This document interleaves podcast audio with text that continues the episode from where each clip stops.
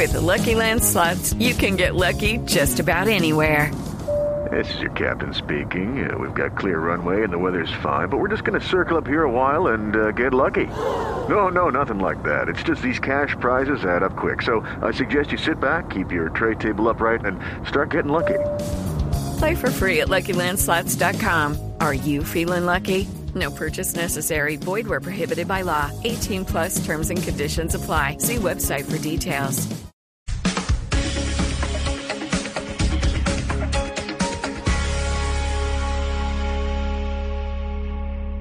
Llega el mediodía. Y en Mañanas Blue continúa el análisis y el debate. Dirige Camila Zuluaga.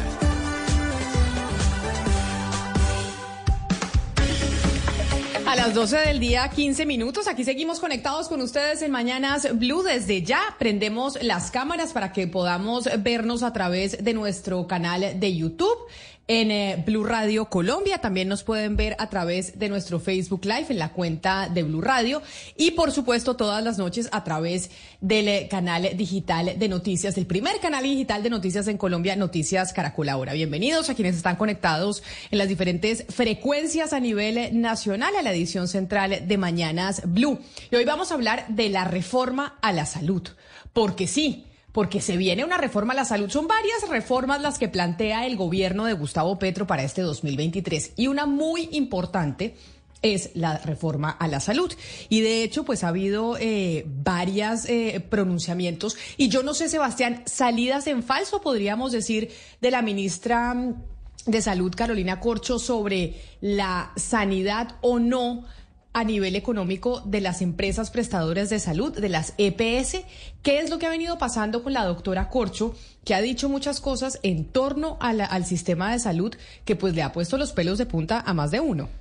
El gobierno ha venido ambientando, eh, Camila, esta reforma en diferentes escenarios. De pronto el más importante, hace una semana dijo la ministra Carolina Corcho de Salud, y esto lo, replicó el presidente, que las deudas totales de las EPS ascendían a más o menos 50 billones de pesos. Eh, se le pidió diferentes organizaciones una auditoría a la Superintendencia de Salud y a Antier nos dieron el reporte que en realidad es una deuda de, de 23 billones pero en realidad la deuda es mucho más chiquita porque la mayoría de la deuda que hoy las EPS tienen con el Estado colombiano es casi todo cartera corriente. No es deuda en sí misma, sino casi que son cuentas por cobrar, porque pues una EPS, una, empresa así de grande no puede ir pagando todo lo que debe al día, sino tiene eh, plazos de cobros.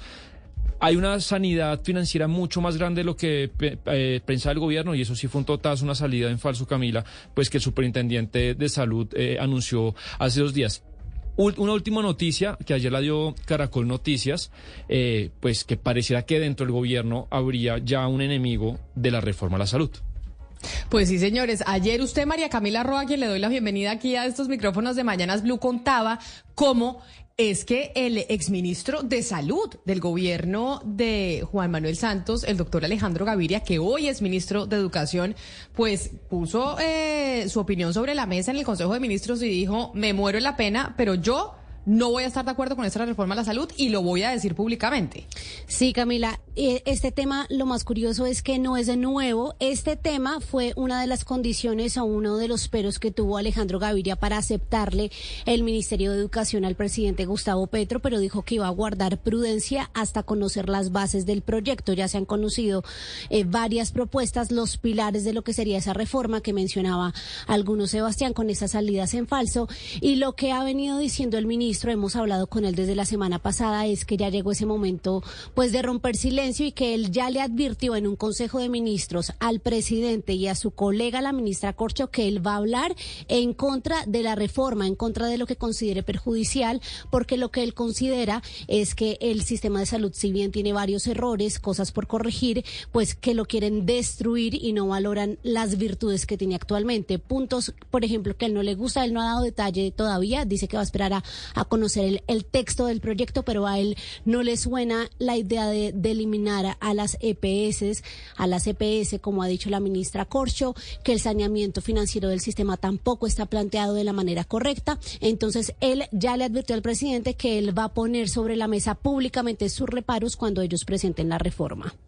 ¿Y qué dice el gobierno? ¿Qué ha dicho el gobierno frente a eso que menciona Alejandro Gaviria, que dice, yo tengo reparos frente a esa reforma? Porque Gustavo Petro y su ministra Carolina Corcho sí están de acuerdo en lo que están planteando y que será una de las grandes reformas de este año. Pues Camila, esto no, nos lo dicen fuentes mm, del alto gobierno y es que cuando él lo comentó no cayó nada bien, pero que tampoco fue una sorpresa, pero que el gabinete actualmente está dividido entre esos ministros que son muy cercanos al presidente Petro como Susana Muhammad, Carolina Corcho, la ministra eh, de Trabajo, y otro sector que podríamos decir es el más técnico, como la ministra de Agricultura, el ministro de Hacienda, y ahí está el ministro de Educación, y que básicamente la comunicación ahí entre ellos, entre esos dos sectores no está bien, pero que no cayó nada bien el tema de que él vaya a ser públicas sus reparos públicos, sus reparos a la reforma de la salud. María Camila, ayer la vimos en el noticiero en unas escenas un poco usted cercana al ministro,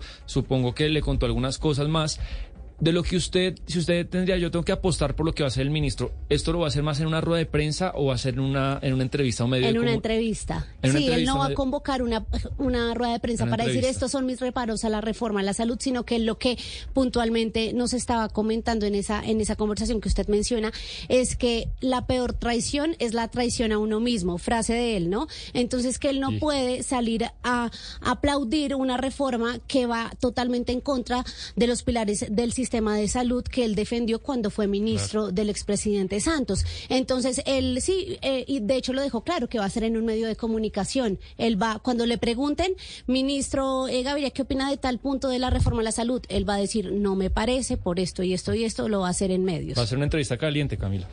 Pues ese debate, ese debate que están teniendo dentro del propio gabinete del gobierno de Gustavo Petro frente a esta reforma tan importante del 2023, pues un debate nacional.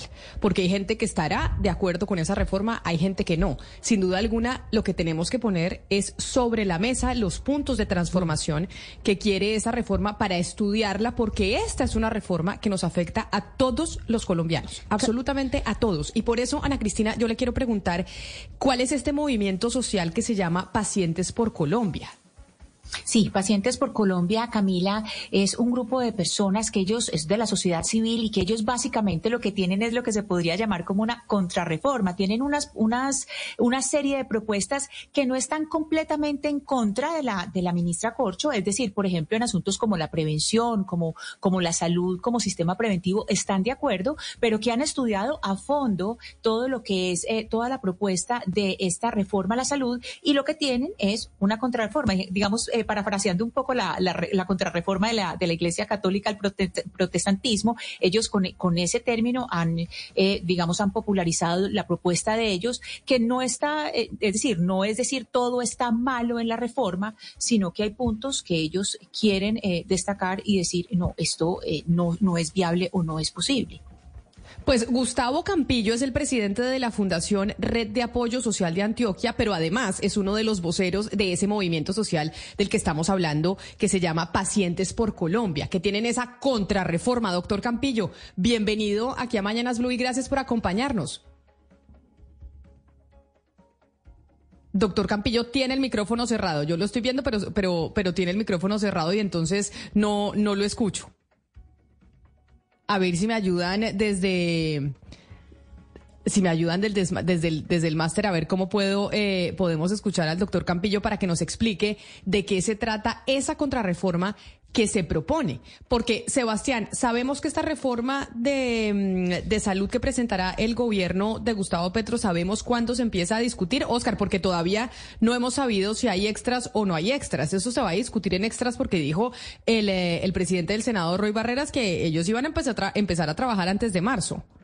Sí, Camila, y además porque usted sabe que el, las extras serían a partir de febrero, el próximo mes ya, mejor dicho, eh, antes de, la, de las sesiones ordinarias del, de marzo.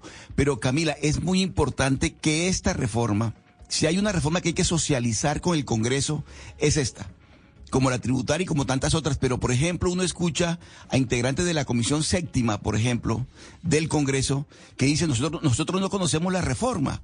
O sea, esta reforma tan importante para el país, el, uno de los mayores reparos que se le está haciendo es que no ha sido socializada, ni con el Congreso, ni con las, eh, eh, los, las personas interesadas, los gremios y demás, que necesitan conocer la reforma de la salud porque es la reforma más trascendental eh, para los colombianos. De tal manera que yo sí creo, Camila, que en estos casos se requiere de una mayor socialización de la reforma y seguramente las, en, las, eh, eh, en la citación de extraordinaria del Congreso de febrero comenzará la, la, el conocimiento de la reforma por parte del Congreso. Ahora sí creo que tenemos y solucionamos el, el asunto de audio, que, de audio que teníamos con el doctor Campillo. Doctor Campillo, bienvenido nuevamente. Muchas gracias, Camila. Un saludo a toda tu mesa de trabajo y a toda la audiencia. Bueno, explíquenos usted para ya empezar a discutir esto que nos va a afectar a todos eh, los pacientes, porque todos en Colombia somos eh, pacientes o vamos al médico alguna vez. ¿Cuál es esa contrarreforma? ¿Qué es lo que ustedes proponen y qué les gusta y qué no les gusta de los cambios que, que manifiesta quiere hacer el gobierno de Gustavo Petro en el tema de la salud? Partamos del principio de que nosotros no tenemos una contrarreforma porque realmente pues no hay un documento oficial de la reforma del gobierno. Es decir, no estamos en contra de algo que ni siquiera conocemos. Como lo decía Oscar muy bien, pues esto ni se ha socializado ni se conoce realmente cuáles son las pretensiones del gobierno nacional para los cambios planteados. Nosotros lo que precisamente estamos proponiendo, en virtud de que no tenemos información de cuáles son las intencionalidades del gobierno, pues unos lineamientos específicos de lo que debería ser eh, las mejoras a un sistema de salud que, como bien lo dice usted, nos afecta a todos. Es decir, la salud no es ausencia de enfermedad, la salud es una condición inherente al ser humano.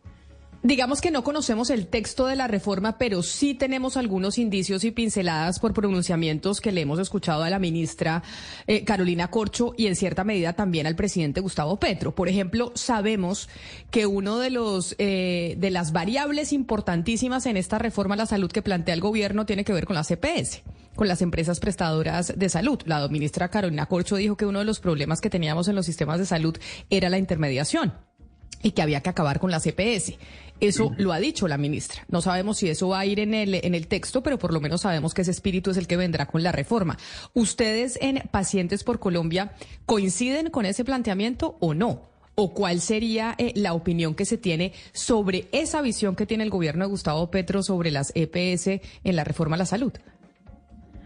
Nosotros, desde el Movimiento Pacientes Colombia, lo que planteamos es que independientemente cómo se denomine la figura, debe haber un agente modulador del sistema.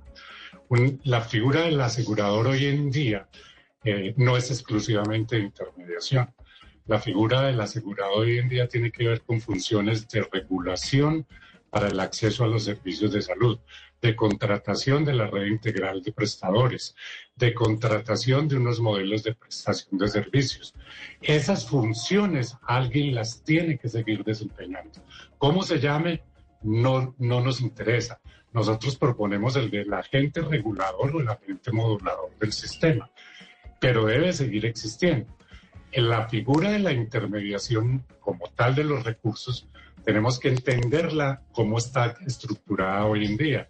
Hay un, digamos, un captador del recurso final que es la ADRES, que es la administradora de los recursos del sistema, que le gira a los aseguradores un valor por cada uno de los ciudadanos para la cobertura del plan de beneficios y que este a su vez contrata ese plan de beneficios con unos prestadores, una red de prestadores eh, tanto de insumos y de tecnologías como de medicamentos. ¿Qué es lo que nosotros planteamos? Es posible que ese regulador, que ese modulador sea un ente territorial. Nos da muchísimo temor que se politice no solamente el tema de la salud, sino que también las ineficiencias asociadas a corrupción puedan ser un riesgo adicional en el sistema. Entonces debe haber una figura que logre evitar esos riesgos que se podrían generar con la propuesta de eliminar de, tajo la función del regulador, que en este caso hoy es una de las funciones de las CPS, pero que independientemente de que las CPS sigan o no, alguien las tiene que seguir haciendo. Pero ya que usted menciona que uno de los riesgos es que se politice esta discusión de un tema que debe ser supremamente técnico porque esto nos afecta a todos, o sea, nos va a tocar a todos los colombianos. Déjeme, doctor Campiño, saludar también a Norma Hurtado, que es senadora del partido de la U y es la presidenta de la Comisión Séptima del Senado, en donde se va a discutir esta reforma principalmente. Senadora Hurtado, mil gracias por estar con nosotros y por sumarse a esta discusión sobre lo que va a pasar con la reforma a la salud. Bienvenida a Mañanas Blue. Eh, muchas gracias, Camila, Sebastián, Claudia. Eh, gracias por invitarme. Un importante debate ya anunciado por el gobierno nacional y se nos acercan los días. Se nos acercan los días del llamado a extras el próximo 6 de febrero pero esta mañana quedó como duditativo el señor eh, ministro del Interior cuando dijo que la salud se definirá pues en una reunión que van a tener de Consejo de Ministros, creo que el próximo 28 de enero. Sin embargo, pues eh, ha habido mucha, eh, mucha anuncio que nos ha obligado a estudiar, analizar y como tú lo dices, Camila, pues es la salud de todos los colombianos, que yo considero que mucho más allá del tema de las EPS debe ser el eje central. Hoy Millones de colombianos cuentan con el aseguramiento, cuentan con salud, eh, en algunas regiones del país un buen servicio, en otras regiones totalmente eh, desprotegidas eh, del sistema de salud colombiano, pero tenemos que poner este tema sobre la agenda y bueno, vamos a trabajar. Pero entonces háblenos un poco usted de los tiempos. Es decir, ustedes en la comisión séptima, en las comisiones séptimas en el Congreso, bueno, saben que empiezan las extras en febrero, pero ¿qué saben de cuándo se va a empezar a discutir la reforma a la salud? Sabemos que hay tres reformas cruciales que quiere este gobierno, la reforma pensional, la reforma a la salud y la reforma laboral. ¿Esta ustedes qué saben o están simplemente estudiando por cuenta de anuncios y de declaraciones que va dando la ministra Corcho en medios de comunicación? Los congresistas hemos sido llamados por la ministra Corcho al terminar el año pasado a unos desayunos técnicos, a unos desayunos de socialización de algunos fragmentos de lo que creemos y confiamos que va a ser el documento eh, eh, que van a presentar el 6 de febrero. Temas como el financiamiento, temas como la descentralización, eh, pero el eje central de lo que ha dicho la ministra Corcho, que es la eliminación de las CPS, el de la finalización de la intermediación, ese tema no ha sido discutido. Precisamente ayer recibimos una invitación para el 31 de enero para hablar de lo que es el modelo actual y de lo que será el modelo eh, que ella va a presentar en esa reforma. Tenemos una citación de 7 a 10, a 10 de la mañana. Imagino que allí irá a socializar eh, lo que ella va a presentar de quién reemplaza a las EPS, que como bien lo dijo el doctor Gustavo, hoy cumplen unas funciones, hoy brindan eh, una, una ruta de lo que es la salud de los colombianos y pues es importante saber cuál será el nuevo vehículo para el aseguramiento. Las EPS no son el aseguramiento, Camila. Las EPS son el vehículo que eh, lleva a los usuarios del servicio de salud eh, para el aseguramiento y para garantizar la prestación de un servicio. Senadora, permítame formularle la siguiente pregunta al señor Campillo, porque realmente llama mucho la atención que eh, otro sector, otros actores del sector salud presenten, llámelo contrarreforma o como quieran, pero como una propuesta paralela eh, cuando se vi, cuando ya van eh, seis meses de gobierno y uno lo que pensaría es que los distintos actores deberían haber tenido la interlocución fluida con el gobierno como para que sus solicitudes fueran tenidas en cuenta e incluidas en el en el texto de, de reforma a la salud que se va a preguntar.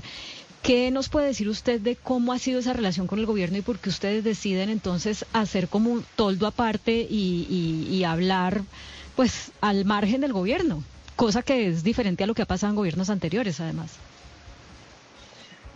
Pues la dificultad realmente consiste en que no hemos tenido los espacios, pues si bien aprovecho y saludo a la senadora Norma, eh, si bien eh, ni siquiera los congresistas han tenido la oportunidad de conocer a profundidad dimensiones del resto de la ciudadanía que alcance podríamos haber tenido. Hemos tenido dos encuentros con la ministra como Pacientes Colombia, un encuentro protocolario de salud y un encuentro eh, un poco, pues tratando de solicitarle la, información y la socialización de la propuesta del gobierno nacional. No fue posible en virtud de eso y en virtud de la necesidad de tener una herramienta que nos permita a toda la ciudadanía, porque nuestra propuesta quedó es colgada en, los medios digitales para que la ciudadanía pueda hacer recomendaciones, sugerencias, conceptos técnicos, etcétera, que la ayude a crecer y alimentar esta propuesta para que llegue más sólida al Congreso de la República, pues nos vimos en la necesidad de el país necesita una propuesta alternativa, una propuesta que, le dé unos lineamientos desde la perspectiva de la sociedad civil y concretamente de las organizaciones que han venido eh, acompañando a los pacientes durante 20, 30 años del transcurso de todo este sistema de salud. La dificultad consiste en eso, en precisamente que no ha habido la transparencia para poner en conocimiento público una decisión que nos va a afectar a todos. Cualquiera que sea el modelo, nos va a afectar a todos. Pero, senadora, parece que el escenario en el que vamos a estar es el de una competencia técnica, académica, pero también política entre dos proyectos de ley, uno el del gobierno y otro de la sociedad civil. ¿Cómo funcionaría ese pulso político en su comisión? Eh, ¿Cómo se, si, se, si se puede por la ley aceptar que se discutan al tiempo? Explíquenos esa, esa, mecánica política. Y bueno, también que nos cuente, si nos puede adelantar, usted cómo olfatea el pulso político de las fuerzas del gobierno en la Comisión Séptima. ¿Tendrá mayorías amplias para, para pasar ese primer obstáculo? Bueno, yo, yo, yo confío que mucho más allá de tener mayorías, eh, que si hacemos las cuentas de los partidos declarados partidos de gobierno, pues las mayorías darían. Efectivamente, Sebastián, si te colocas a, hacer la sumatoria, pues entonces no, no entraríamos a discutir en la reforma, sino que se aprobaría a pupitrazo limpio, porque las mayorías darían de los que se han declarado partidos de gobierno. Pero yo creo que, eh, Sebastián, debemos confiar en la objetividad de los congresistas que conforman las comisiones séptimas, que son por donde inicialmente llegarían estas propuestas, y sobre todo la responsabilidad con el país y con la salud de los colombianos. Aquí no estamos hablando de una reforma cualquiera, aquí estamos hablando de la reforma a la salud, la reforma que garantiza la vida, la reforma que garantiza los tratamientos que han tenido los pacientes en los últimos 20 años, la reforma que garantiza eh, los trasplantes de la gente que ya viene haciendo un protocolo para su trasplante y no es cualquier reforma. Eso yo quiero dejarlo muy claro eh, desde, desde, mi, desde la responsabilidad que hoy tengo como presidenta. La reforma se va a estudiar. La reforma amerita que cada uno de los artículos sea analizado. Pero, senadora, quedo un poco confundida con esta respuesta que usted le da a Sebastián, porque es que usted es partido de la U y el partido de la U es partido de gobierno y usted dice esta reforma se va a aprobar porque, porque tiene las, las, las mayorías de quienes no, no, eh, no Dije eso, Claudia. No, dije eso, Claudia. Dije, como me lo preguntas, porque él me dice, él me habla de las mayorías, como me lo pregunta Sebastián, entonces no habría lugar a discusión como me lo preguntó Sebastián, porque si tú sumas los partidos, pues hay mayoría partido de gobierno. Pero actuando con responsabilidad con el país y con los colombianos, esas mayorías deben estudiar, esas mayorías lo que, deben analizar lo, que sea lo mejor para el país. Lo que es importante entonces decirle acá a la audiencia y que es bien llamativo es, a pesar de que el partido al que usted pertenece, que es el partido de la U, es partido de gobierno, el propio partido, no sé si usted individualmente o el partido en general, le va a decir a esa reforma a la salud, como creemos que viene, no le vamos a jugar. O sea, habría una división entre un partido de gobierno y el, y el gobierno. No, Claudia, no es la respuesta que estoy dando. What's the easiest choice you can make? Window instead of middle seat? Picking a vendor who sends a great gift basket? Outsourcing business tasks you hate? What about selling with Shopify? Whether you're selling a little or a lot, Shopify helps you do your thing, however you cha-ching. Shopify is the global commerce platform that helps you sell at every stage of your business. From the launch your online shop stage to the first real life store stage all the way to the did we just hit a million orders stage? Shopify's there to help you grow. Whether you're selling scented soap or offering outdoor outfits, Shopify helps you sell. Wherever and whatever you're selling, Shopify's got you covered. Sign up for a $1 per month trial period at shopify.com slash try. Go to shopify.com slash try now to grow your business, no matter what stage you're in. Shopify.com slash try. La respuesta que te estoy dando y que le estoy dando a los colombianos es una sola. El partido de la U va a estudiar, el partido de la U va a analizar, el partido de la U en los últimos 15 años ha sido partícipe de las transformaciones eh, legales, de las leyes que se han implementado en este país en materia de salud, 1438, 1122, en lo que ha sido la reforma al talento humano en salud. Y vamos a actuar con responsabilidad. Lo que beneficia a los colombianos, lo que beneficia a los pacientes, que aquí está Gustavo, que me conoce, va a ser aprobado va a ser analizado, va a ser estudiado. senadora, y hay cosas que no van a estar, que no vamos a estar de acuerdo, pues tenemos que decirlas, Claudia. Claro, el hecho de ser partido de gobierno, Claudia, no me limita a opinar, a aportarle la reforma para que sea la mejor reforma para los colombianos. Eso quiero que quede claro en esta, en esta mesa de trabajo. El partido de la U actuará con responsabilidad, actuará Pero como lo merecen los colombianos que hoy tienen un, un sistema de salud que bueno o malo les ha prestado un servicio, pero que aceptamos que necesita unas, unos ajustes, necesita unas transformaciones, necesita unas actualizaciones. ¿Cuántas van a ser? Pues esas son las que vamos a estudiar. Pero permítame, permítame, senadora, y, vuelvo con, el tema de los tiempos, al que le planteaba Camila también en su pregunta. Es decir, los tiempos sí le van a dar a ustedes para analizar, como usted lo dice, para estudiar a fondo una reforma tan trascendental, si precisamente lo que, lo que estamos viendo es que los tiempos no cuadran para que el Congreso, para que ustedes eh, de manera muy juiciosa estudien un documento que todavía no conocen. Es decir, usted mismo ha reconocido en esta charla que han conocido algunos, algunas partes de lo, que, de lo que sería el texto de la reforma. Entonces le pregunto por los tiempos. ¿Sí tiene el Congreso los tiempos suficientes para sacar adelante esta reforma, analizarla y estudiarla? Bueno, yo respeto mucho al doctor Alfonso Prada eh, ayer se empezó a socializar un cronograma, un cronograma que hablaba de radicación en febrero, de primer debate en marzo, de segundo debate, eh, hablaba inclusive de, de cinco audiencias y hablaba también ese, ese cronograma de dónde se van a realizar las audiencias. Con el respeto que me amerita el doctor Prada, quiero decirles que esa es una potestad del Congreso de la República. ¿Cómo se desarrolla el estudio de la reforma a la salud es una potestad del Congreso de la República. Eh, empezando que tenemos que socializarla, ustedes lo han dicho aquí, tenemos que llevarla a los ciudadanos, tenemos que llevarla a los agentes del sistema de salud. Tienen el derecho a opinar, tienen el derecho a aportar, tienen el derecho a, a criticarla igualmente. Y eso es el Congreso de la República el que brinda esas garantías y los tiempos serán los que, los que se diseñen desde el Congreso de la República para sacar adelante la mejor reforma para los colombianos.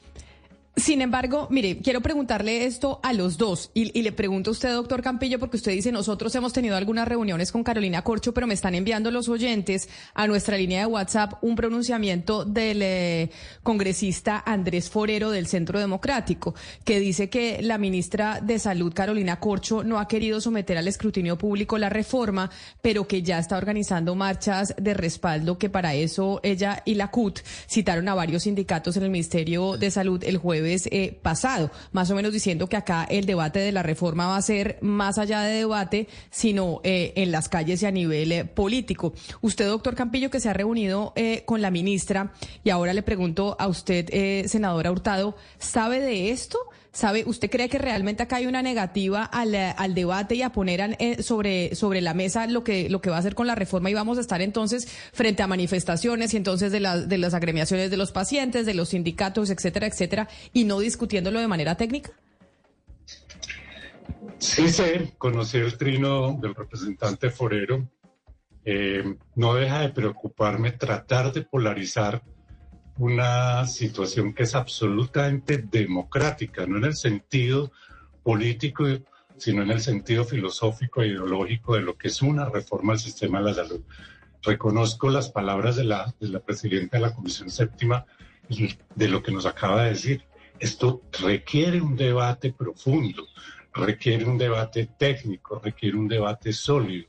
Esto no es de arengas, esto no es de manifestaciones en la calle, esto no es de anclarme a una puerta con cadenas, esto tiene que tener una responsabilidad y una profundidad en virtud del beneficio o el perjuicio que pueda resultar de hacerlo de la manera adecuada o inadecuada. El tema es muy complejo. El tema de salud no es solamente el aseguramiento en una EPS. El tema de salud no es solamente tener una cita médica. El tema de salud atraviesa todos los, componentes de los determinantes sociales. A manera de ejemplo, ¿cuántas eh, condiciones gastrointestinales estamos atendiendo hoy por ausencia de un acueducto municipal? ¿Cuántos problemas de salud mental estamos atendiendo por el bullying escolar del que tanto han venido hablando durante estos días en su mesa de trabajo? ¿Cuántos problemas de desnutrición tenemos por falta de seguridad alimentaria? Y eso no son competencias ni recursos del sistema de salud, que tienen que converger a la salud, sí, pero no hacen parte de los rubros del sistema de salud. Por lo tanto, la dinámica debería de ser tranquila, serena, una discusión técnica con altura que pretenda mejorar lo que ya tenemos, avanzar desde el principio mismo en la progresividad del derecho como tal, tal como lo establece la norma, la ley estatutaria, Doctor Campillo. la Corte Constitucional. Doctor Campillo, hablemos eh, pertinentemente de algunas de las propuestas. Le quiero preguntar una de las propuestas de Paciente Colombia y es que ustedes eh, en, en, esta propuesta que tienen hablan de un solo régimen, es decir, en este momento hay régimen contributivo, régimen subsidiado y regímenes especiales. Le quiero preguntar por esa propuesta en qué consiste y por qué, y por qué se concentran ahí precisamente. Ana Cristina, gracias por la pregunta porque realmente es muy importante. Sí, como bien lo dice, tenemos varios regímenes, régimen contributivo, régimen subsidiado y regímenes especiales donde hay varias eh, formas de régimen especial, fuerzas militares, Congreso de la República, la rama judicial, etcétera. Lo que nosotros planteamos es que por lo menos el régimen contributivo y el subsidiado, que es alrededor del 90% de la afiliación al sistema de salud colombiano, tenga solo una, eh, una figura, un sola, una sola figura que es la de la afiliación al sistema. ¿Por qué? Porque nosotros desde la ley eh, estatutaria, de hecho, desde la sentencia T760 del 2008, que es un antes y un después del sistema de salud, la Corte Constitucional dice no podemos mantener las brechas de inequidad con respecto al acceso a los servicios de salud diferenciados por condiciones socioeconómicas de la población, régimen contributivo, régimen social. Tenemos que igualar, igualar los planes de beneficio. Esa fue una orden de las 22 órdenes de la Corte Constitucional en su sentencia T760. Luego la retomamos en la ley 1751 de 2015, que es la ley estatutaria en salud. Si tenemos igualdad en los planes de beneficio, es decir, si tenemos esa condición de cierre de brecha de inequidad, ¿Por qué la perpetuamos con el financiamiento diferencial de la UPC, del valor que se paga por cada ciudadano, al aseguramiento en el régimen contributivo y en el régimen subsidiado? Eso da lugar a que tengamos diferencias de financiación que al final llevan a la diferencia en el acceso. Es decir, que promulgan la contención del gasto, que promulgan las barreras en el acceso, que promueven eh, ese equilibrio financiero que pretender las aseguradoras se haga a costa del derecho fundamental de la salud de los ciudadanos. Señor Campillo, eh, eso que usted nos está explicando, digamos que se suma a, lo que nos decía antes de que independientemente de que se llamen EPS o no, pues se necesitan, digamos, unas operadoras o unas intermediarias y eso ataca eh, uno de los puntos o de los pilares que se han conocido que harán parte de la reforma del gobierno, que es la superación de la intermediación financiera. Pero hay otro, en los otros pilares son eh, establecer realmente un modelo preventivo y predictivo eh, con centros de atención primaria, dignificación de los trabajadores eh, del sistema de salud, un sistema de información público transparente y también una política de ciencia, tecnología e innovación en la que se pretendería, por ejemplo, como una autonomía sanitaria, farmacéutica, además. Sobre esos otros aspectos, ¿ustedes también tienen, digamos, unas contradicciones con lo que se conoce o en eso sí estarían de acuerdo o, cuáles serían las otras contradicciones? Yo no diría que contradicciones en sí, Claudia, yo lo que diría es que son aportes adicionales. A manera de ejemplo, modelo predictivo y preventivo. ¿Cómo se hace hoy en día? Hoy tenemos una financiación de los planes de intervención colectiva que son recursos girados a los entes territoriales, a los municipios y a los departamentos para las competencias de los municipios de categorías inferiores. Y tenemos el recurso de la promoción y prevención girado como un porcentaje del valor de la UPC a los aseguradores.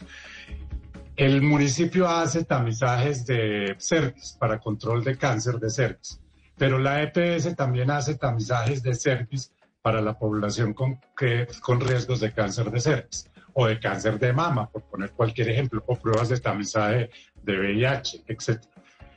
Al duplicar las acciones, estamos haciendo un gasto inoficioso en el sistema de salud. ¿Por qué no concentrar los recursos y el gestor, el, regulador, el, el, modulador que pretendemos nosotros, hace una modulación del acceso a los servicios de promoción y prevención unificando los recursos? O pudiera ser contrario, que el regulador y el modificador, el modulador fuera el ente territorial, pero unificando los recursos. ¿Qué tenemos hoy? En un municipio, la población del régimen contributivo subsidiado afiliado a una EPS recibe las acciones de promoción y prevención. Pero es que resulta que yo soy de Sura EPS. Entonces a mí me hacen las acciones de promoción y prevención que hace Sura. Si hace nueva EPS unas acciones de promoción y prevención, como yo no estoy afiliado a Sura, yo no puedo acceder a esas acciones de promoción y prevención. ¿Sí? Con lo cual estamos perdiendo oportunidad, con lo cual estamos perdiendo, duplicando acciones y desperdiciando recursos del sistema. Esa es, por ejemplo, una de las propuestas. No sé cuál será al respecto la propuesta del, gobierno. Entiendo que... que la propuesta del gobierno es hacerla a través de los prestadores públicos, de los hospitales públicos, ese tipo de acciones. Vale, pero ¿cuáles son los controles para poder garantizar la transparencia de la eh, utilización de esos recursos, Camila? Pues preguntémosle a la doctora Hurtado, presidenta de la Comisión Séptima, si eh, entiende, igual que usted, que lo que quisiera el gobierno con la reforma es hacerlo a través de los hospitales públicos. Y si eso, en cierta medida, podríamos eh, traducirlo en que es, pues, básicamente volver pública todo el sistema de salud y es eh, volver a lo que teníamos antes de este sistema actual en el que estamos, ¿o no? Definitivamente es una de las grandes preocupaciones que tenemos con esta serie de anuncios que se han hecho y por eso es tan necesario conocer el documento total de la reforma.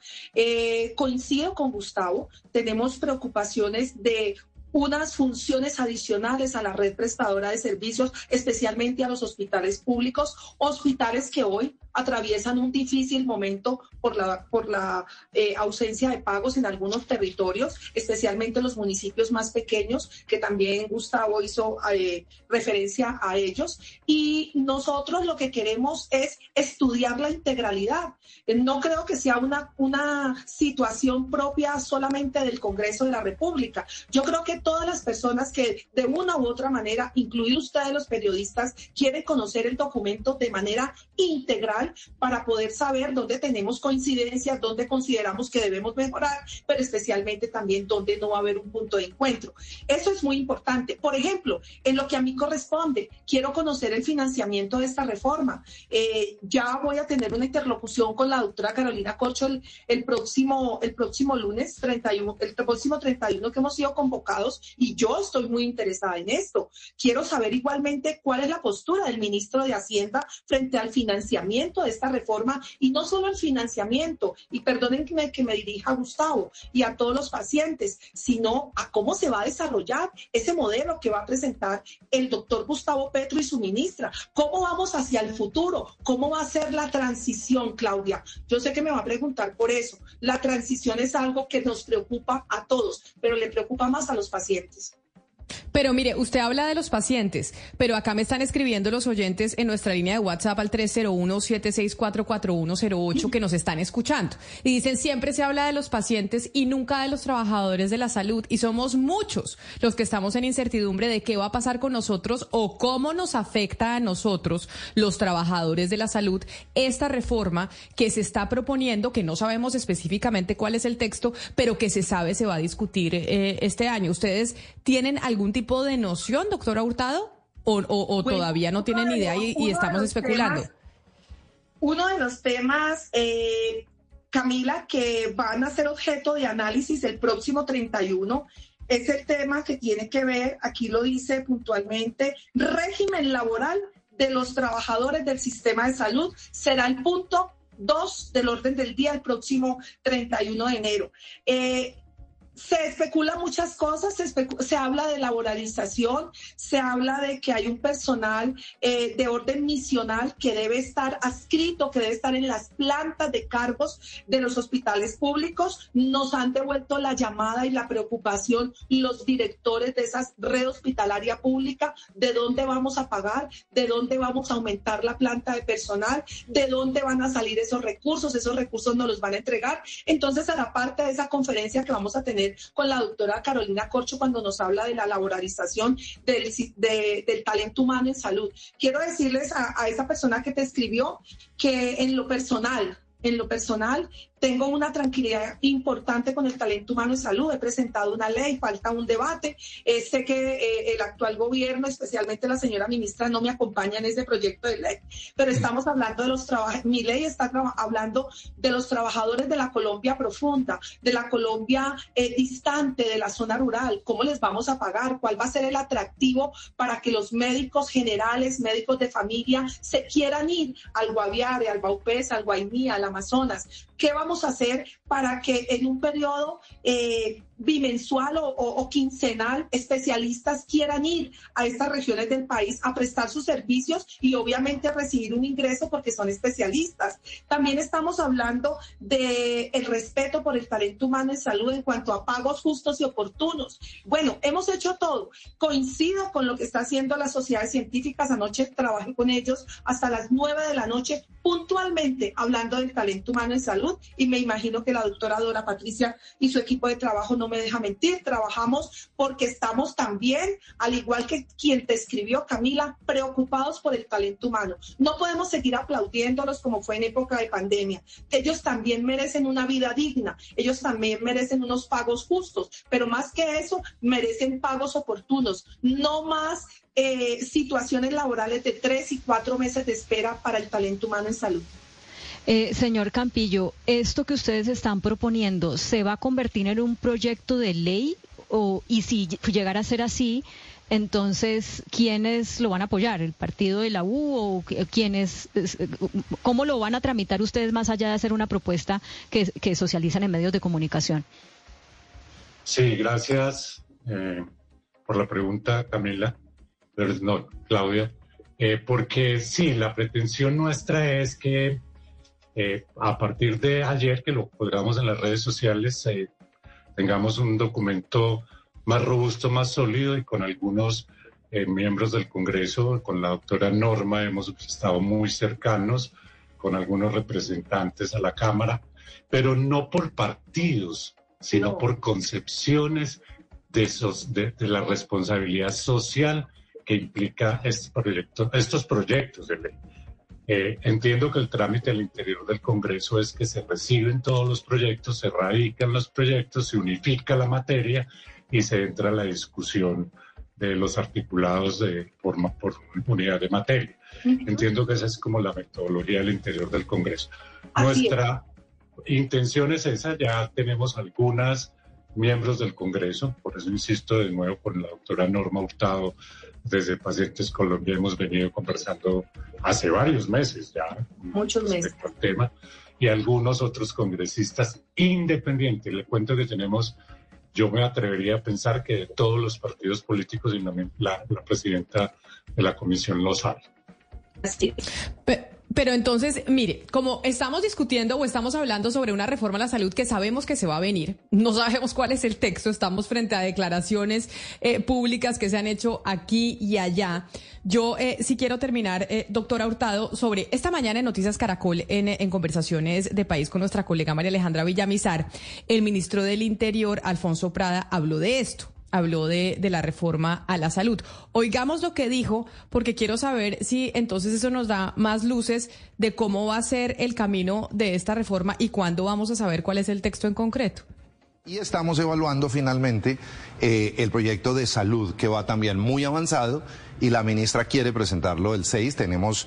el 6 de febrero. El 6 de febrero pero estamos evaluando internamente en el, en el Consejo de Ministros, con el presidente a la cabeza, su contenido y, y viendo si estamos listos para arrancar el 6 de febrero. Es decir, Puede que el 6 de febrero tengamos reforma a la salud. Lo que pasa es que están ahí haciéndole unos últimos eh, ajustes, pero esos últimos ajustes se van a presentar probablemente el próximo 6 y ahí empezaremos a discutir. Sí, Efectivamente, Camila, eso, eso fue lo que sucedió esta mañana.